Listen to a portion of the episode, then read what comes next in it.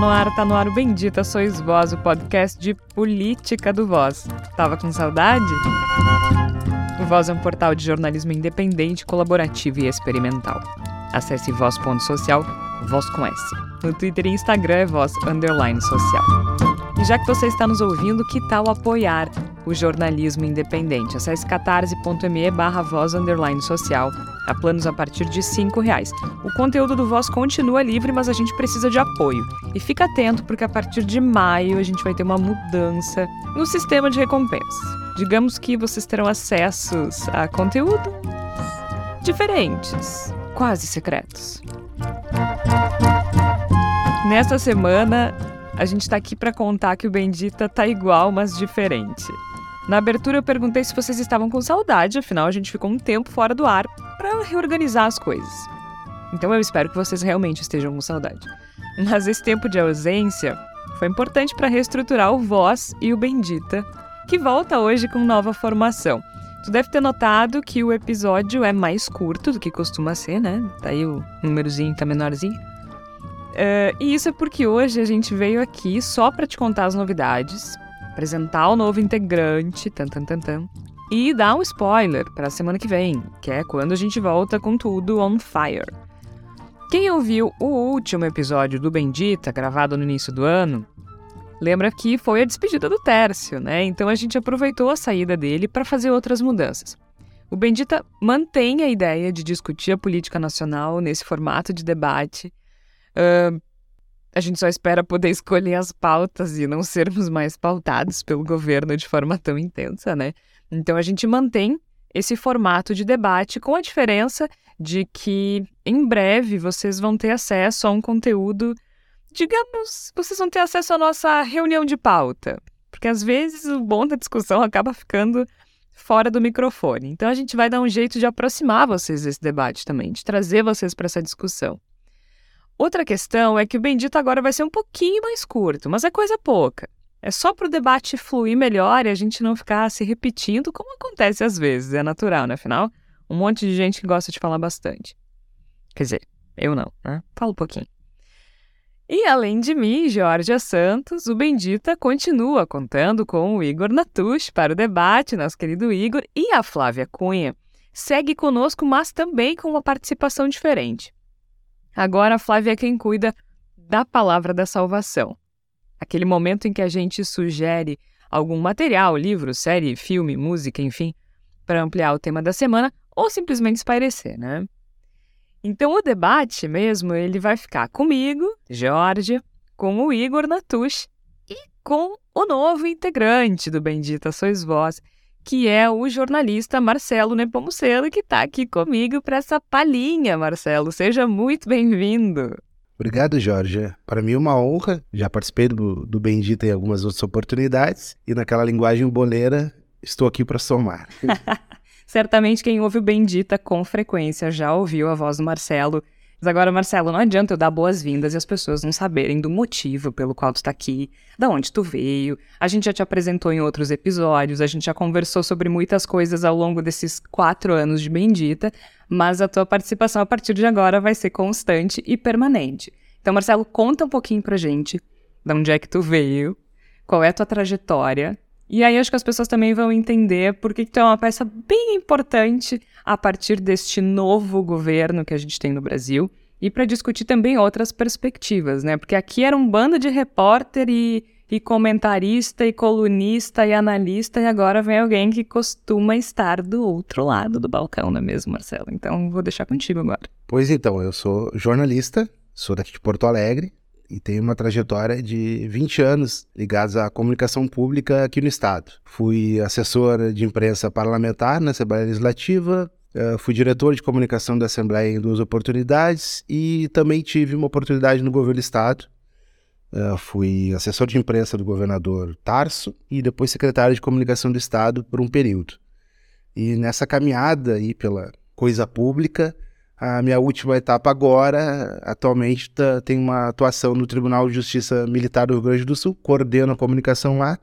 Então, ainda que não tenha previsto muito, organizado muito essa, essa minha trajetória, são duas décadas que deixam os cabelos brancos, deixam uma experiência. É, apenas. deixa, deixa um cabelo branco, deixa experiência, mas assim, pude de alguma maneira percorrer e conhecer uh, um pouquinho do, de, do funcionamento da comunicação no legislativo, no executivo e no judiciário.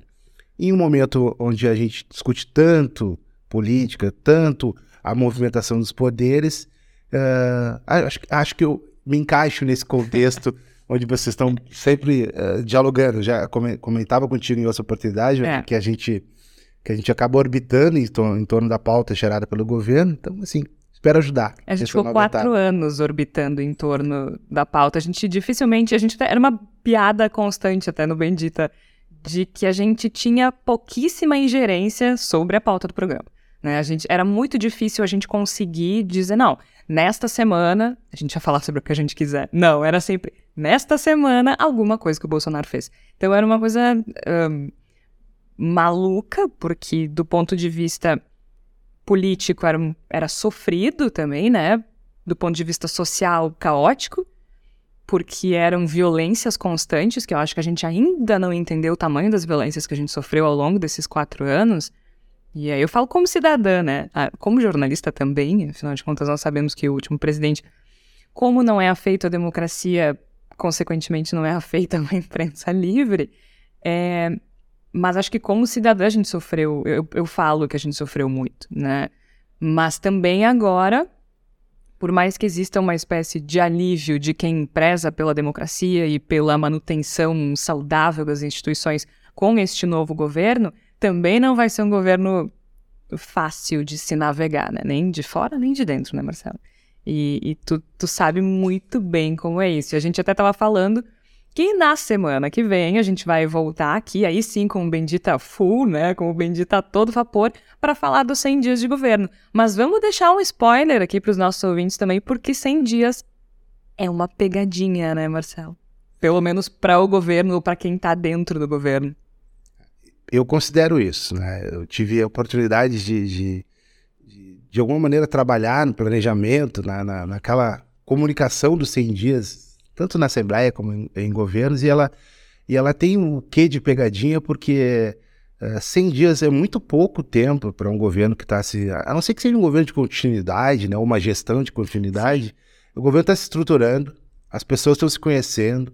Uh, tem espaços não ocupados ainda de gestão e de assessoramento, tem assessor que não está nomeado, tem diretor que recém assumiu, tem ministério e ministro que nem sabe exatamente qual é a, a dimensão total da sua pasta. É, então, assim, imaginar que os 100 dias de governo, do governo serão dias uh, totalmente virtuosos, do ponto de vista das entregas, que eu acho que é isso que está a pressão em cima do próprio governo, é, é uma ilusão. Eu falo que é pegadinha porque tu concentrar os 100 dias em entregas pode gerar uma grande frustração, achar que está dando tudo errado.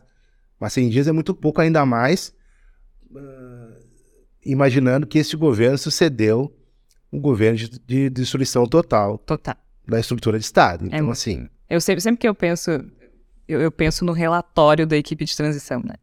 Foi uma coisa que me impactou demais, porque ali a gente está falando de dados frios, e geralmente os dados frios a gente passa batido, a gente fica lembrando de símbolos, né? E acho que esse, o governo que passou tem muitos símbolos. A pandemia, uh, 700 mil pessoas mortas, a gente tem incêndios na Amazônia, incêndios no Pantanal, boiada passando, uh, machismo, LGBTfobia, racismo, né? É, é, é, muito pesado, é um combo muito complicado, intolerância, é, flexibilização de porte e posse de armas.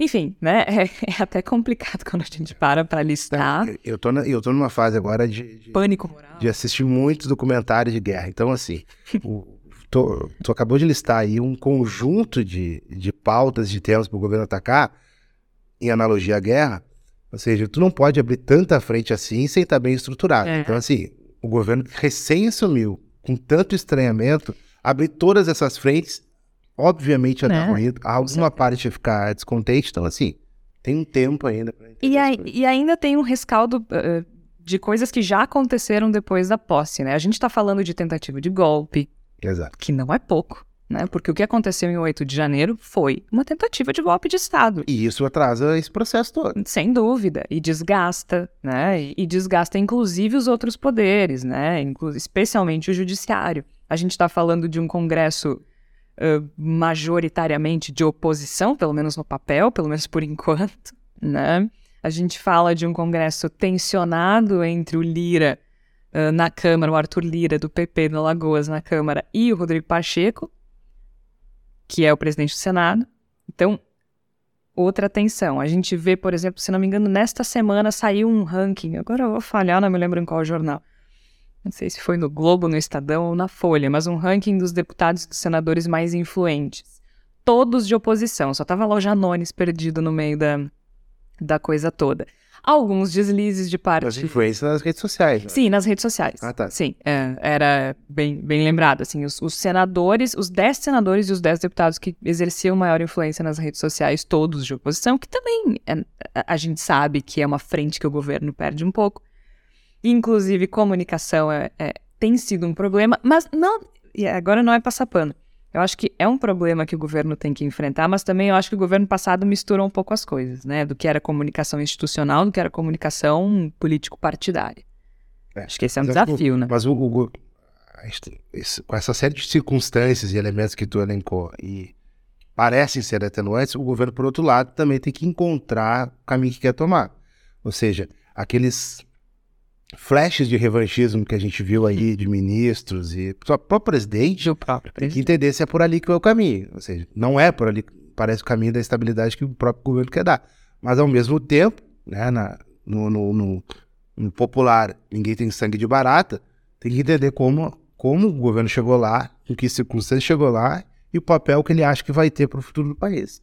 É isso. O desafio é imenso, chegam aí, se aproximam-se os 100 dias de governo Lula.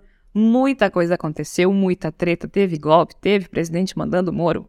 Mas, por exemplo, de vez em quando ia um, um procurador, entrava lá de sábado ou de semana para visitar se estava tudo bem. Entrava três ou quatro procuradores lá e perguntava tudo bem, falava, não está tudo bem, só vai estar bem quando eu fuder esse muro. Várias questões políticas, vários problemas para o governo resolver, vários pepinos, mas também muito enfrentamento e algumas decisões corajosas por parte do governo. Acho que reagiu rápido na questão, dentro do possível, dos Yanomamis. Acho que é, é interessante a reação e ação contra o garimpo ilegal. Vai dar problema, mas tem, tem que se fazer esse enfrentamento a retomada de alguns programas como Minha Casa Minha Vida, o próprio Bolsa Família.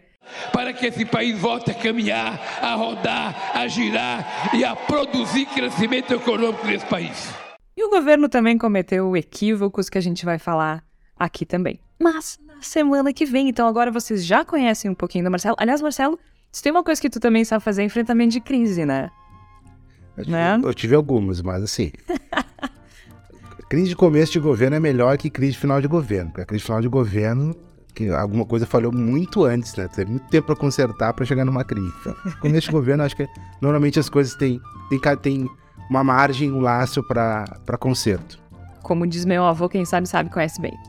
É isso aí, então agora vocês já conhecem Marcelo, estão a par da nova formação do Bendita. Eu sou Georgia Santos, eu conversei com Marcelo Nepomuceno, que agora estará permanentemente ao nosso lado ainda tem o Igor Natush e a Flávia Cunha. A gente volta semana que vem, todas as quartas-feiras, a partir das 5 horas da tarde. Semana que vem, sim, com análise completa dos 100 dias de governo Lula. E assim, né? Com seus erros, mas ufa, né? Vamos deixar bem claro que. Que bom. A gente volta na semana que vem com o Bendita, igual, mas diferente. Até lá!